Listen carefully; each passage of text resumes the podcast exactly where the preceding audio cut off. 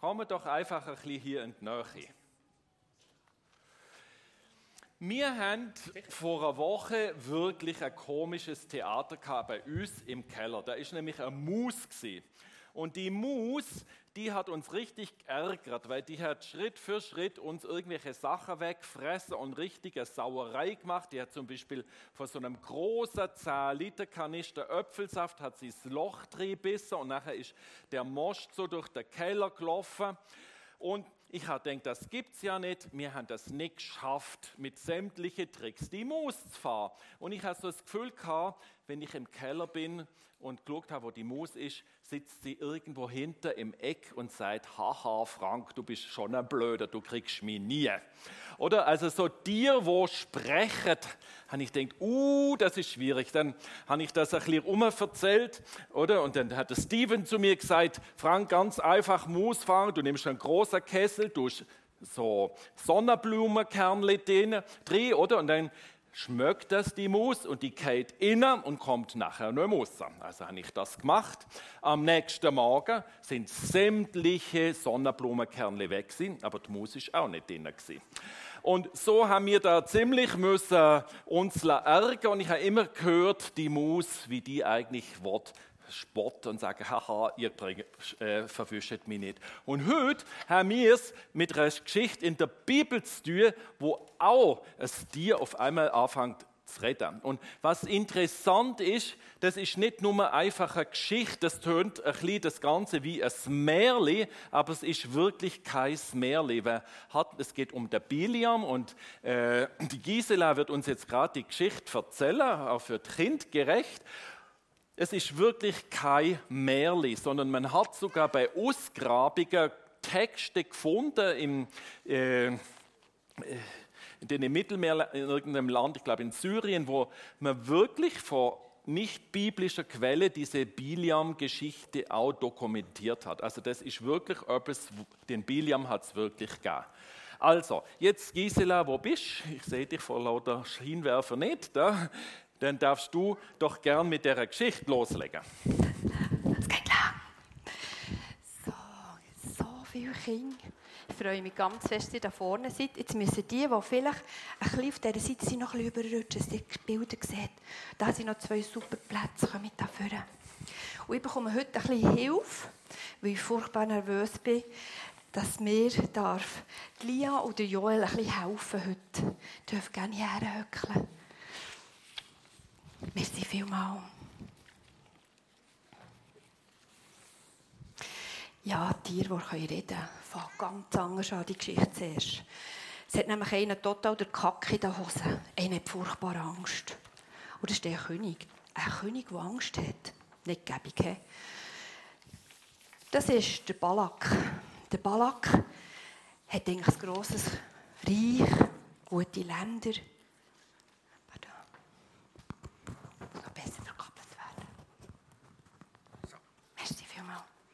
Hören mich alle. Ich habe ein bisschen laut. Manchmal schreie ich sogar. Wie gesagt, der Balak, der hat Schiss. Ein König, der Schiss hat, ist nie gäbig. Und weil der Angst hat, sucht er sich Hilfe. Ja, warum hat er denn so Angst? Was ist schon los? Er hat ein grosses Reich, aber in seinem grossen Reich, im Jordantal, vor seinen Grenzen, lagern Tausende von wunderschönen Zelten. Tausende von Zelten und die gehören dem Volk Israel. Das Volk Israel, wisst ihr sicher schon, ist Gottes Volk. Er hat die durch die Wüste begleitet, er hat ihnen Manna geschenkt, hat ihnen Wachteln geschenkt. Und jetzt sind sie dort und warten auf einmal, bis Gott sagt, weiter. Der Balak, der hat gehört, dass die alles platt machen. Und er sagt, die fressen mir sicher alles ab. Wie die Heuschrecken, wenn die kommen. Ah, ich muss irgendetwas machen. Äh, habe von ihm gehört. Es gibt einen, der heißt Biliam. Und der Biliam wohnt ein bisschen weiter weg, das ist ein Wahrsager. Der Biliam, der könnte mir helfen. Weil ich habe gehört, wenn der einen Fluch ausspricht, dann geht es diesen Leuten dreckig.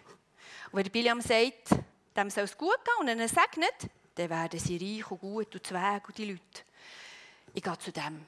Äh, nein, ich kann das nicht selber. Ich kann mich als König nicht abalaugen, einfach vorbeigehen. Ich schicke hohe Leute von mir vorbei.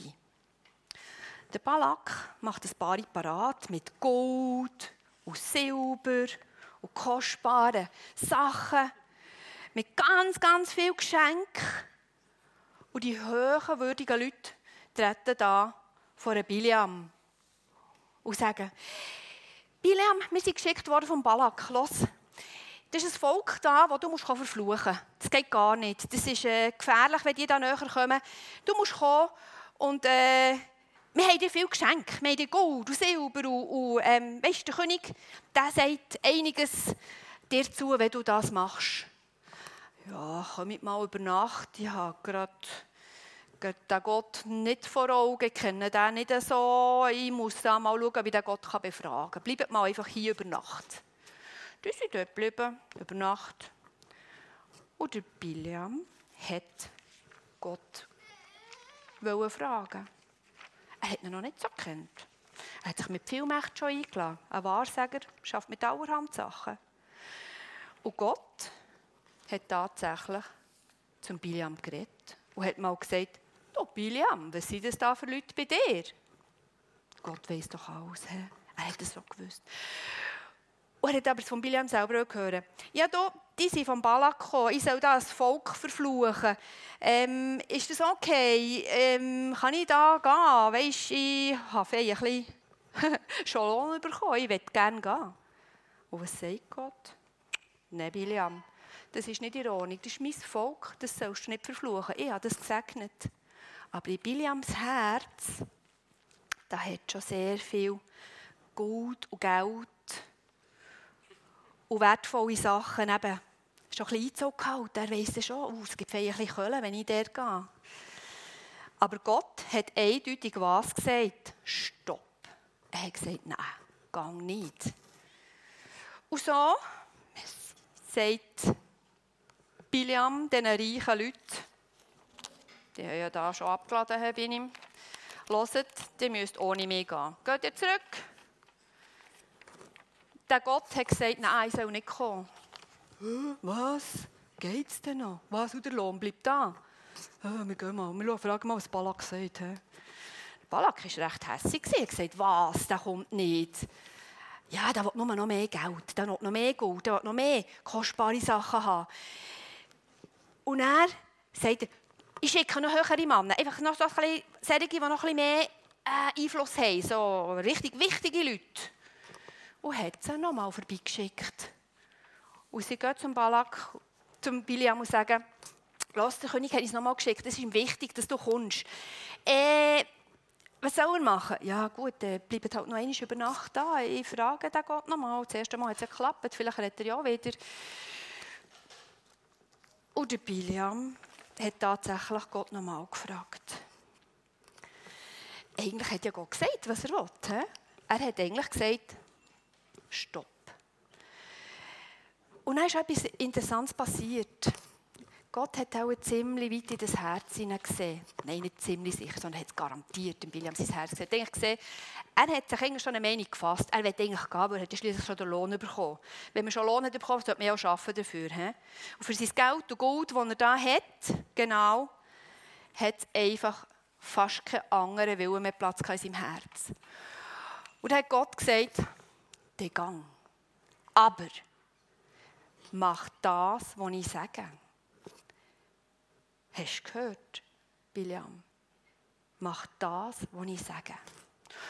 Gut, sie sind am anderen Morgen aufgestanden und der hat gesagt, ich komme mit, ist okay, ich sattle mein Eseli, äh, geht ihr vor, ich nehme noch zwei Diener mit und macht sich auf den Weg zum König Balak. Er hat ein tolles Eseli. Wir haben hier jemanden, der Eseli selber hat. Staubs haben Eseli und die können manchmal schon einen eigenen Kopf haben. Gell, manchmal sind die Eseli nicht ganz so gefügig. Und doch sind Eseli ganz, ganz treu. Gerade seine Eselin, die er hatte, der Balak, ist wirklich eine liebe Eselin, die hat sie schon lange gehabt. Und er war, geht also vorwärts auf dem Weg. Und, und plötzlich sieht die Eselin etwas, was der Balak nicht sieht. Nämlich Gott stellt ihm einen Engel in den Weg. Ein Engel mit einem Schwert, recht gefährlich. Und Biliam ist so in Gedanken auch schon, was er sagen will und was er machen will. Er sieht den Engel nicht. Aber die Eselin sieht den Engel und weicht aus und geht vom Weg ab ins Feld, das der Engel nicht den Biliam ersticht. Hey, was machst du da, du blöder Esel? Schlag das Eseli, dass es ja wieder auf den Weg geht. Der Engel erscheint ihm nochmal. Dann schon hat Gott wieder Stopp gesagt und gesagt, hey, mit einem Engel im Weg stehen, das ist eine höhere Rüstung. Aber es ist nicht genug. Der Weg ist enger geworden zwischen den Weinbergen, hohe Mauern hat es gehabt, und das Eseli hat wieder den Engel gesehen. Und der Engel ist vor dran gestanden. Und das Eseli hat ganz, ganz fest an die Mauer nebendurch müssen, dass es hat durch können. Und hat dem Biliam sein Bein geklemmt an der Mauer. Hey, du dummer Esel, du bist jetzt wirklich ein Oberlöwe. Was machst du jetzt hier da mit mir? Jetzt habe ich mein Bein aufgeschürft. So ein Käse. Und ich muss vor einem König. Jetzt habe ich da etwas, was blüht. Und schlägt das Eseli wieder. Oh, das arme Eseli, hey, es geht weiter, es ist ein weiter Weg. Und Gott hat wieder gesagt, stopp, Biliam, eigentlich. Er hat es nicht gemerkt. Er war so in einem anderen Film. Gewesen. Und jetzt ist der Weg so eng geworden, dass wirklich einfach nur noch der Engel hier war. Und das Esel ist gekommen und hat angefangen zu schwitzen und denkt, ich kann nicht links, ich kann nicht rechts. Und jetzt liegt das Esel einfach am Boden runter und macht keine Bank mehr. Und der Biliam ist ausser sich vor Wut und fährt das Esel an schlagen und hauen. Und plötzlich lässt Gott das Esel reden. Er ist dir schon gerecht. Das ist also genug. Und das Eseli sagt, Biliam, bin ich nicht immer dein treue Eseli gewesen? Habe ich nicht immer gemacht, was du hast wollen? Habe ich je einmal irgendwie gebocken, du dumm da? Nein! Sagt Biliam. Hat mir gemerkt, dass er redet. Und da macht Gott dem Biliam die Augen auf und er sieht den grossen Engel vor sich stehen mit Schwert. Er geht von den Engel ab. Und das Eseli hat gesagt, wenn ich nicht ausgewichen wäre, dann wärst du dreimal in das Schwert hineingelaufen. Dreimal hätte ich den Engel umgebracht. Ich hätte es doch nicht zulassen Und jetzt hat der Biliam gemerkt, boah, da ist etwas anderes dran. Und der Engel hat ihm nochmal deutsch und deutlich gesagt, ich habe manchmal Stopp gesagt. Und dir soll es jetzt reingehen in den Kopf. Du darfst weiterreisen, aber du sagst nur das, was Gott dir sagt. Exakt das und nichts anderes. Der Biliam ist beim König Balak angekommen. Und da war alles andere als erfreut. Er hat gesagt, Sterne, fünf, Hemden lang habe ich auf dich gewartet. Sag mal, ich habe schon andere Boten geschickt und du bist immer noch nicht aufgetaucht. Jetzt sag mir endlich, was wir machen können, dass es vorwärts geht. Die sind immer noch da im Jordan und lagern. Tausende von Zelt. Wie Heidgümper warten sie darauf, für mein Land zu überfallen? Sag, was soll ich machen? Und der, der Biliam sagt, okay, bau mal sieben Altäre. Verbrenne darauf als Opfer Rinder und Schafböcke. Und ich gehe Gott befragen. Ja, ja, ist gut, das kann ich, das ist kein Problem, ich bin reich. Machen wir Altäre. Und Biliam geht Gott befragen. Und Gott gibt Antwort an Biliam und sagt, Gang zurück, ist gut.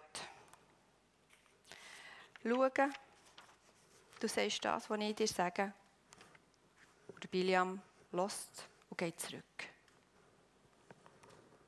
Er steht da her vor einem Balak bei diesen ganzen Altär und sagt,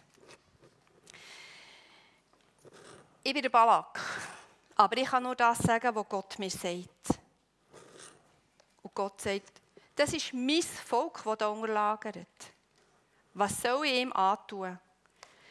Israel unterscheidet sich von allen anderen Völkern in der Größe, in der Herrlichkeit. Und viermal mehr als dir werde ich sehen, wird es werden. Und so einen Frieden, wie sie im Herz haben, würde ich mir nur wünschen.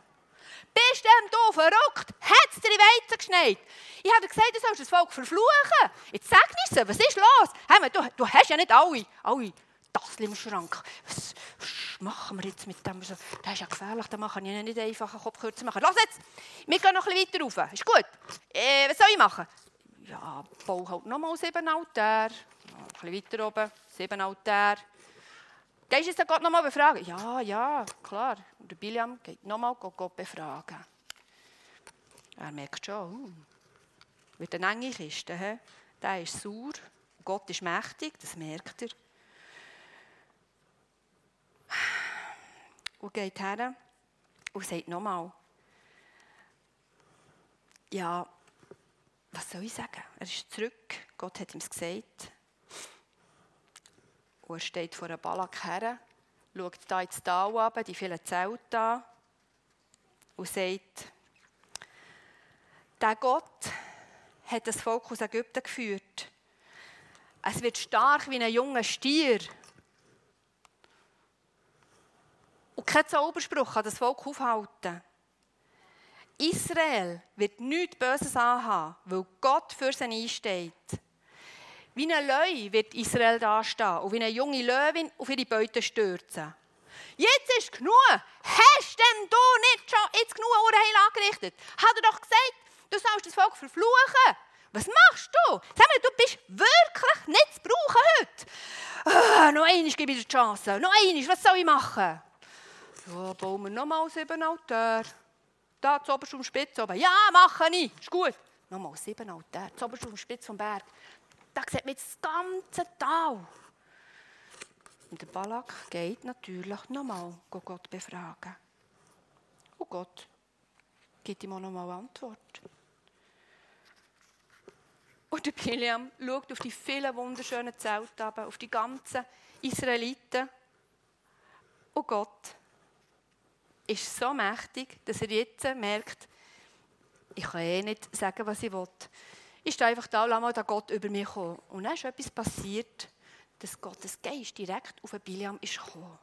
Und Biliam ist gefüllt worden von Gottes Geist.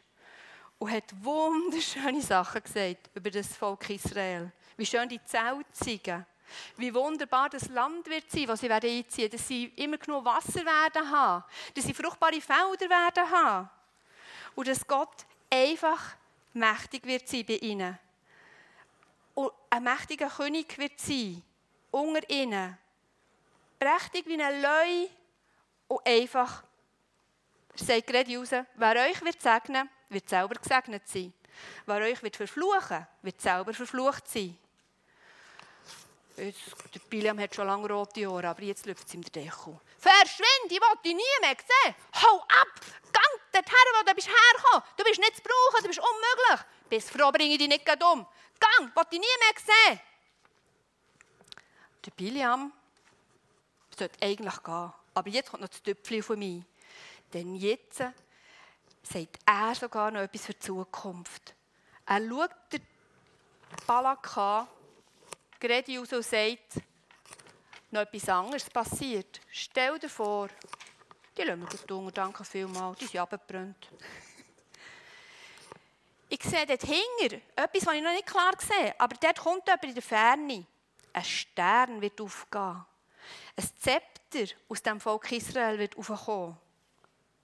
Ein Nachkommen, der direkt von Gott wird auserwählt sein von wem redet der Biliam? Hat jemand eine Idee? Es kommt nicht in Sinn, wie sagen, ein Stern wird aufgehen. Was meinst du? Genau.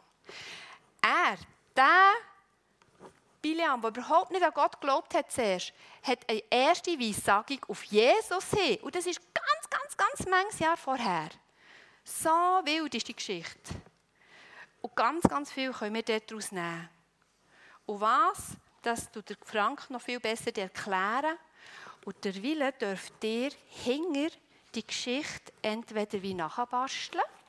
Ihr dürft entweder Fingerfiguren machen, dass ihr die Geschichte selber spielen könnt. Oder die Größeren dürfen sogar ein Eseli basteln, wo der Biliam nicht drauf hockt. Den dürft ihr aus der Geschichte eigentlich noch im Kopf behalten. Aber das Eseli, das ist hier so ein bisschen der Held. He? hinter den Tischen dürft ihr gehen. Noch ganz kurz da bleiben, weil ich nämlich euch noch etwas Wort frage. Und zwar, was denket ihr, liebe Kinder, warum hat Gott denn den Esel errettet? Wer hat eine Idee? Warum hat Gott den Esel errettet? Also ein Pesche Staub, der hat, glaube ich, drei oder sogar vier Esel. Drei. Äh, die habe ich noch nie reden gehört. Aber warum hat der Esel von Biliam dürfen reden? Hat irgendjemand eine Idee?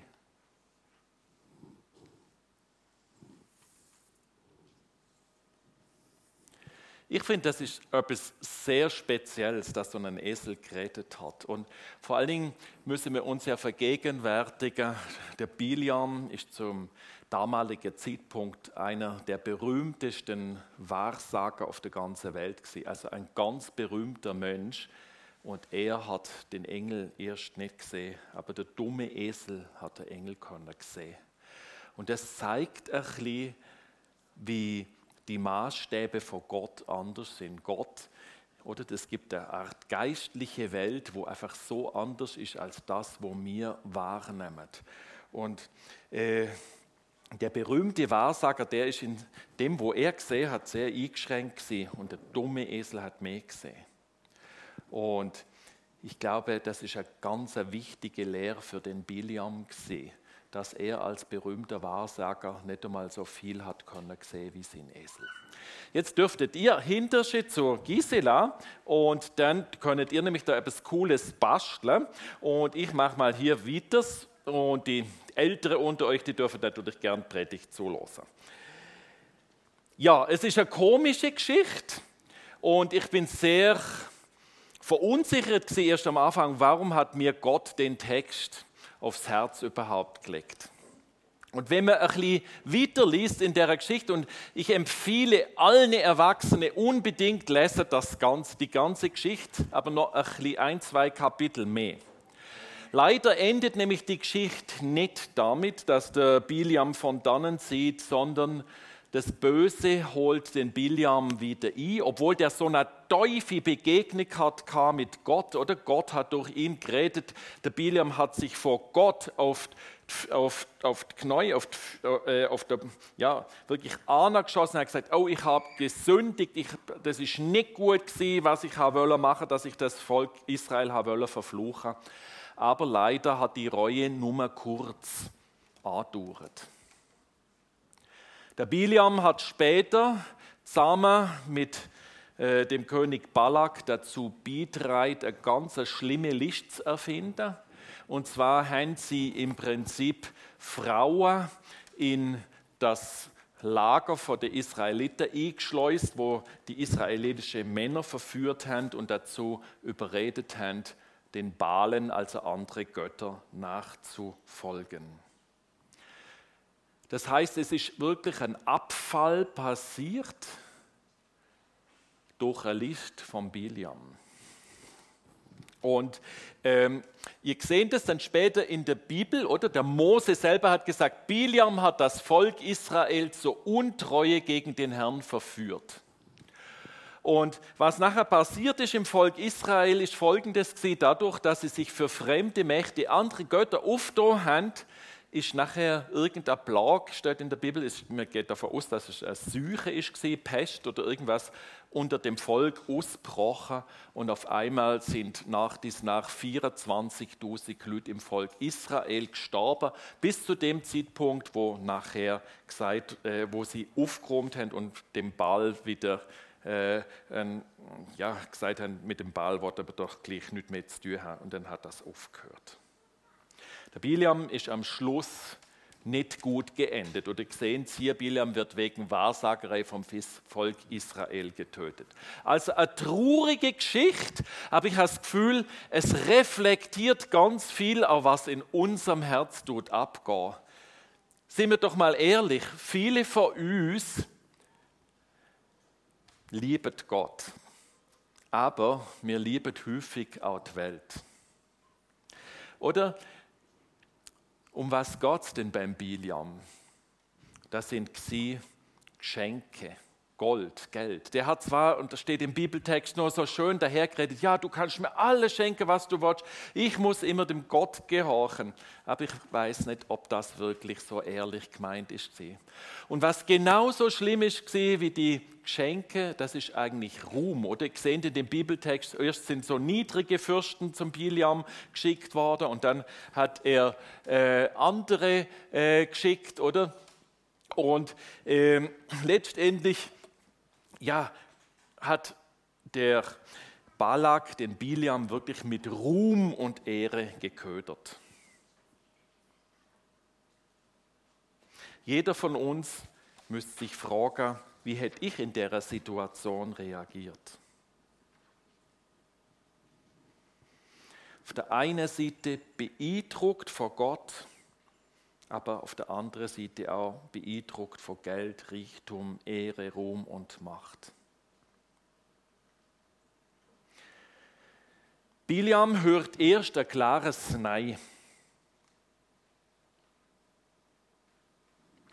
Aber er ist wankelmütig. Oder erst sagt er Nein und sagt, komm, geh zurück, ich wollte nichts mit dem zu tun haben. Und hier sehen wir im Vers 17, ich will dir große Ehre erweisen. Und dann fängt der Biliam schon kippen und sagt, ja, ich überlege es mir nochmal, bliebe doch nochmal eine Nacht. Oder er hätte ja gerade können sagen, komm, geh zurück, mit mir ist nichts machen. Aber da ist er wankelmütig gesehen. Und gell, wenn Druck von Menschen kommt, Druck von außen, wie reagieren wir da? Sind wir da standhaft oder sind wir nicht standhaft? Biliam erkennt die Autorität von Gott klar an. Gott hat ganz klar zu ihm geredet, aber er möchte es den Menschen recht machen. Und ich denke, Biliam ist hier in der Beziehung wie ganz viele Menschen. Wir sind berührt von Gott, aber wir werden immer wieder von anderen Dingen eingenommen und können nicht klar in einen Gehorsam hineinkommen. Und das Thema Gehorsam Gott gegenüber, das hat mich sehr angesprochen.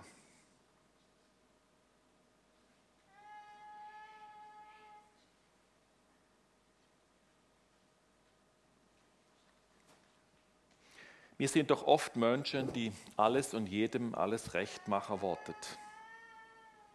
Wir möchten es uns selbst recht machen, wir möchten andere Menschen es recht machen und Gott recht machen und so leben wir auch.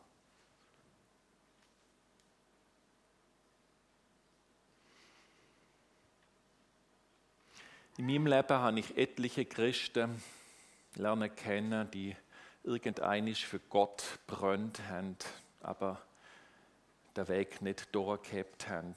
Die hat es irgendwann aus der Bahn geschmissen, weil sie einfach nachher Reichtum oder Ehre und Ruhm, Stolz in ihr Leben hineingelassen haben und die sind aus der Kurve geflogen und kommen möglicherweise nie am Ziel an. Und das macht mich traurig.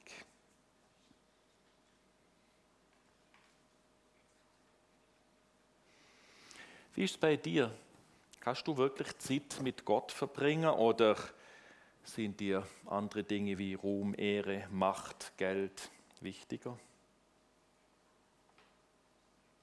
Glaube, das Ziel für uns, und das ist eine wichtige Entscheidung in unserem Leben, wir müssen in unserem Leben irgendwann am Ziel ankommen. Und wirklich das Wichtige, das, wo wichtig ist, nämlich der Friede im Herzen zu haben vor Gott, dass wir voller Freude im Hus vom Vater irgendeines Tages ankommen.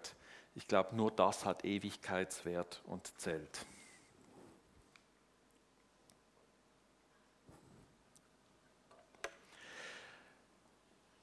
Der Biliam muss ein paar Mal stehen bleiben, weil die Eselin nicht kann und wird weiterlaufen. Und ich möchte es nur kurz erwähnen, oder? Äh, er schlug die Eselin mit dem Stecken. Und manchmal gibt es so Situationen in unserem Leben, wo wir eigentlich ein Ziel vor Augen haben und das wollen wir einfach mit Gewalt erreichen. Und im schlimmsten Fall wirklich mit brutaler Gewalt, indem wir draufschlagen. Ich glaube, es ist wichtig, dass wenn es irgendwo in unserem Leben klemmt, wenn wir nicht weiterkommen, dass wir uns überlegen und Gott fragen, hey, warum geht es nicht weiter? Was ist hier das Problem? Der Flo hat neulich in einer Predigt gesagt, bei mir im Leben sind Türen verschlossen worden. Und auch hier, man sollte verschlossene Türen nie mit Gewalt aufbrechen, sondern fragen, was ist das Problem? Manchmal heißt es einfach loslassen.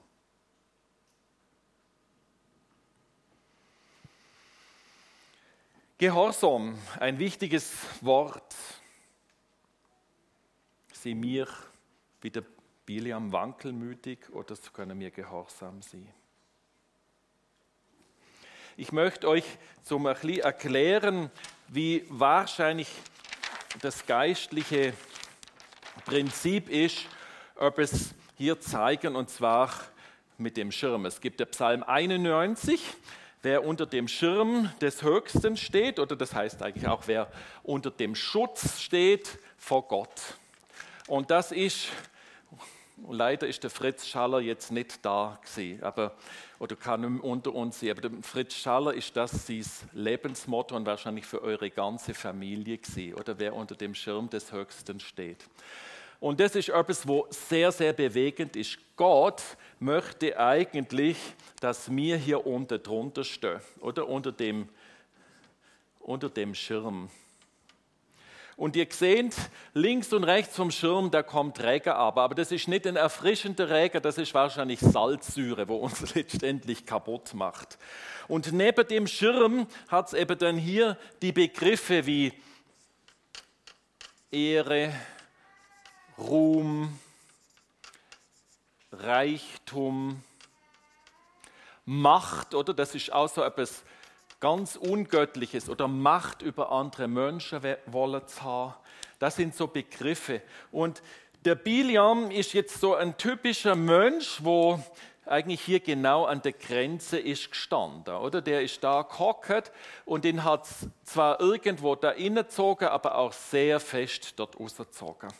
Und ich glaube, für uns ist es sehr wichtig, dass wir uns richtig positionieren. Und niemand von uns ist gefeit, nicht dadurch zu landen. Das ist einfach mit unserer in der gefallenen Schöpfung normal. Oder wer hat etwas gegen ein schönes Haus. Oder wer will das nicht haben, ein schönes Haus oder ein schönes Auto, das darf man auch.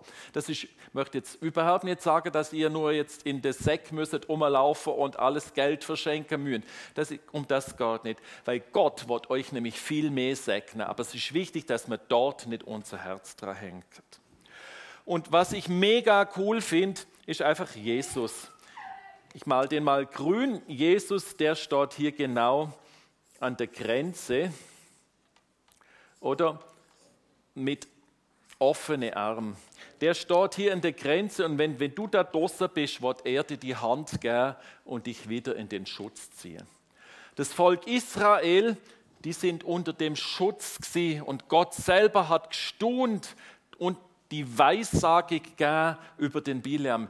Hey, das ist so ein tolles Volk. Ich habe Freude dran, wie die sich da in ihre Zelte lagern. Und man hat gemerkt, wie Gott wirklich schwärmt über dieses Volk. Und genauso schwärmt Gott über seine Gemeinde. Also wenn wir jetzt uns hier in der Quelle versammeln, hocken wir hier unter dem Schirm und Gott freut sich über uns. Und das ist so schön zu wissen, Gott möchte wirklich sein Segen fließen. Und Gott möchte uns das sowieso schenken, aber er möchte verhindern, dass der Feind, wo da draußen ist und versucht uns mit so Pseudo-Argument zu ködern, dass wir da rauslaufen, sondern er möchte Gehorsam und Treue ihm gegenüber und dann liegt der Segen Gottes auf uns. Und ich glaube, das ist ein ganz wichtiges geistliches Prinzip, eben unter diesem Schirm des Höchsten zu bleiben, in dem Schutz zu bleiben.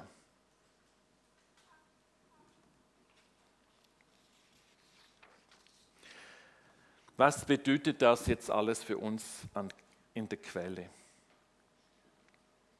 Was wir gesehen haben in der Geschichte von Biliam ist, wenn Gott uns Wort segnet, dann bleibt er bei uns bei seinem Segen. Und wir dürfen auch wissen, alle, die mir hier Jesus bekennen, Gott wird mich segnen, Gott wird dich segnen, jeden einzelnen von euch.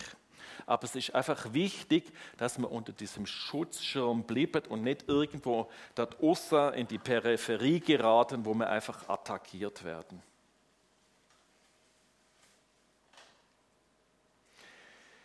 Wir erleben in diesen Tagen nicht nur in der Quelle, sondern wirklich weltweit, wie dunkle Mächte versuchen, in die Gemeinde hineinzukommen und die Gemeinde zu zerstören.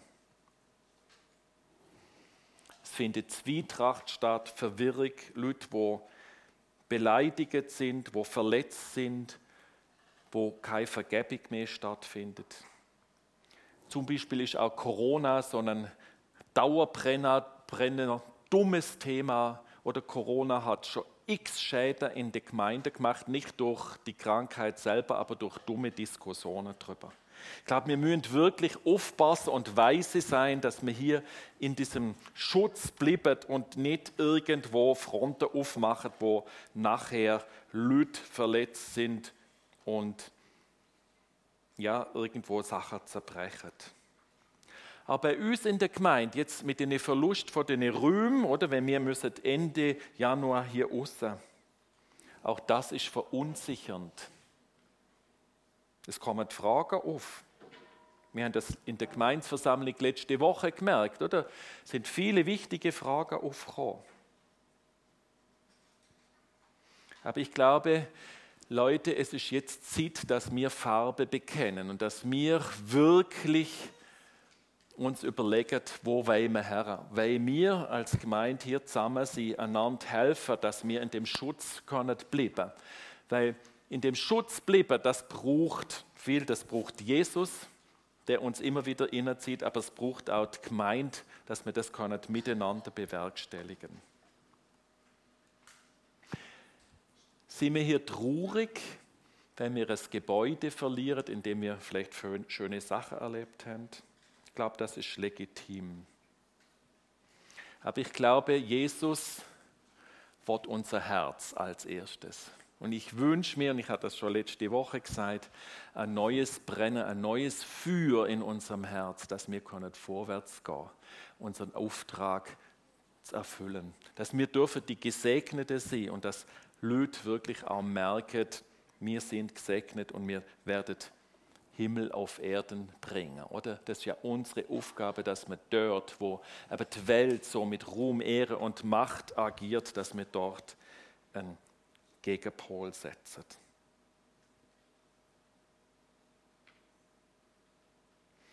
Ich glaube, es gibt hier einen Schlüssel zu dem, dass wir wirklich mehr und mehr in diesen Schutz innekommen. Der Schlüssel ist wirklich Arbeitung. Das heißt, wir, wenn wir uns mehr und mehr treffen und Gott arbeitet, wenn wir Gemeinschaft miteinander haben, aber nicht nur oberflächliche Gemeinschaft, sondern wirklich auch untereinander bekennen, wo wir uns, wo wir Probleme miteinander haben, wo wir vielleicht auch geistlich mal irgendwo einen Sieg errungen haben, dass wir uns gegenseitig ermutigen können. Ich glaube, dann haben wir als Quelle, als Gemeinde eine ganz tolle Zukunft. Gott ist treu. Gott will immer sein Segen fließen. Und ich glaube, das ist so ein wichtiges geistliches Prinzip, das müssen wir einfach wissen. Und ihr, ihr seid Söhne und Töchter von diesem lebendigen Gott und ihr gehört unter diesen Schutz drunter. Ihr gehört nicht daher. Aber ich glaube, wir müssen einfach weise sein, dass wir wirklich merken, was passiert da. Wer stiehlt uns zum Beispiel unsere Zeit? Das ist für mich eine wichtige Frage. Manchmal kriege ich auf meinem Nattel, ohne dass ich es will, so eine Meldung, Sie waren diese Woche so und so viele Stunden am Internet. Und dann denke ich, ups, so viele Stunden bin ich am Internet gewesen. Kann das wirklich sein? Bin das wirklich ich gewesen? Oder? Und das sieht man, es gibt so viele Sachen, wo, unsere, wo uns gefangen nehmen, wo uns... Ähm, wo uns einfach vor wesentlicheren Sachen abhalten. Und ich glaube, wir müssen einfach sehr aufmerksam sein und dann kommt das schon gut. Machen wir uns doch auf auf eine gemeinsame Reise, auf der es darum geht, dass wir Gott miteinander erleben und dass wir eine neue Leidenschaft zu Jesus entwickeln. Wir sind doch gesegnete Söhne und Töchter wo wirklich Himmel auf Erde dürfen bringen.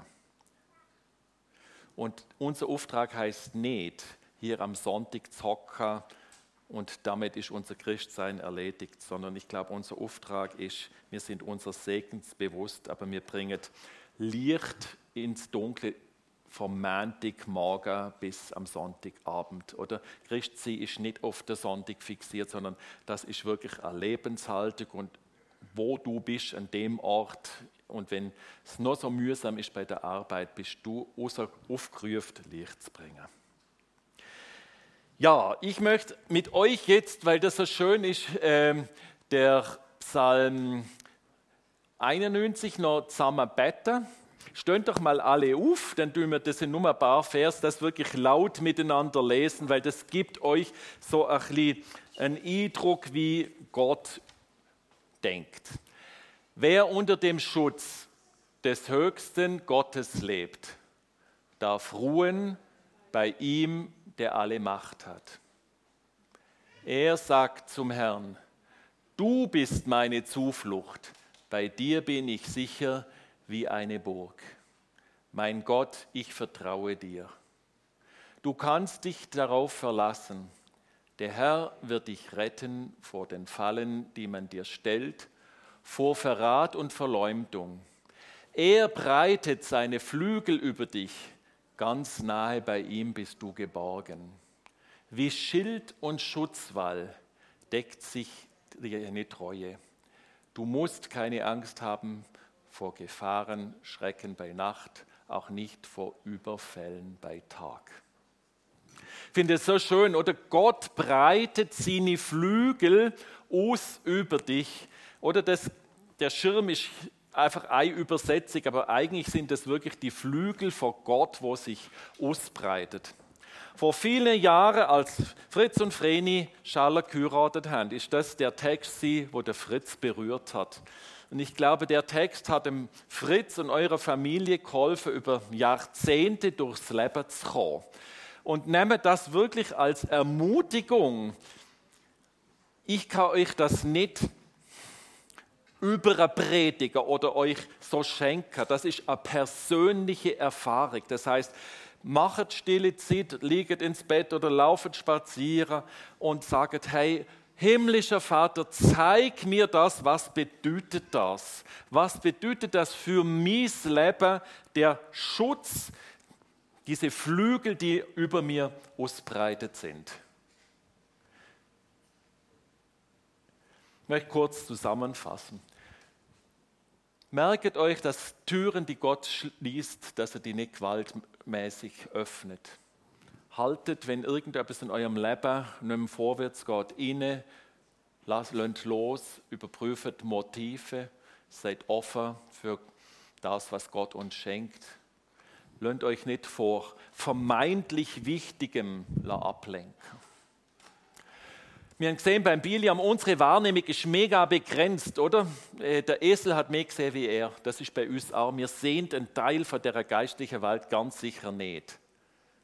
Aber Gott möchte uns segnen. Er möchte, dass wir unter seine Fittiche sind und er möchte und hat wirklich Freude an uns Töchter und Söhnen.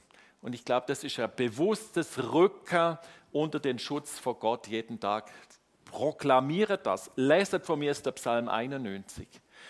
Wir dürfen Gottes Gegenwart genießen und da fließt einfach ein Kraftstrom. Ich bin mega happy, ich darf das immer wieder erleben, wie wirklich die Kraft Gottes kommt und mein Herz erfüllt, wie mir Friede ins Herz gegeben wird, wie ich auf einmal Sachen, wo um mich herum passieren, wo zum Teil brenzlig sind, wie ich sie einfach auf Gottes Art darf einschätzen und, und auf einmal gar nicht muss paniken. Jesus steht hier an der Grenze und er zieht dich zurück in das Schutzschild zurück mit offenen Armen.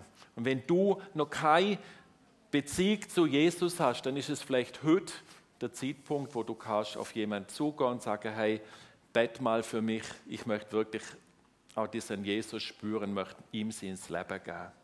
Jesus ist derjenige, das ist wie unser Anwalt, wo uns, auch wenn wir uns schmutzig und das, oder das ist ja das, was häufig passiert, wir merken, etwas ist nicht gut, aber wir tun wie ein Selbstverdammnis machen, oder wir fühlen uns schuldig und kommen wie nicht unter den, unter den Schutzdruck, weil wir denken, oh, wir können gar nicht mehr zurück, wir haben so viel Schuld auf uns geladen.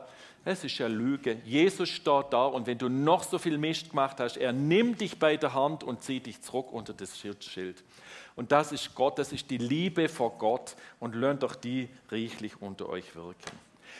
Wir gehen jetzt einen Schritt weiter. Es hat hier verschiedene Stationen aufgebaut. Und zwar ähm, gibt es zum Beispiel das Abendmahl, das ist bei uns, glaube ich, da vorne. Im unteren Saal wird jetzt vielleicht Beatrice euch zeigen, wo die Sachen sind. Es gibt der Gebetsecke, was wir sind dahinter parat für euch. Äh, unter ist äh, die hm, Beatrice und die Stefanie und Esther und Ann-Kathrin hilft dir auch noch mit. Also wenn ihr wirklich etwas wolltet festmachen im Gebet, sind ihr herzlich eingeladen. Und dann gibt es noch dahinter eine Station, die heißt, du bist der Gott, der Punkt, Punkt, Punkt. Wenn ihr Gott wortet mit etwas Geschriebenen anmelden, gerade hier hinter könnt ihr einfach schreiben, du bist der Gott, zum Beispiel der Wunder tut oder der Kranke heilt. Und jetzt kommt noch Esther und der Elias und die werdet euch auch noch ein paar Stationen ähm, erklären und dann könntet ihr euch wirklich den Rest vor dem Morgen frei bewegen. Ihr dürft hier worshipen, aber ihr dürft auch einfach hier irgendwo etwas aufschreiben oder kommt doch gerade vor und erzählt das.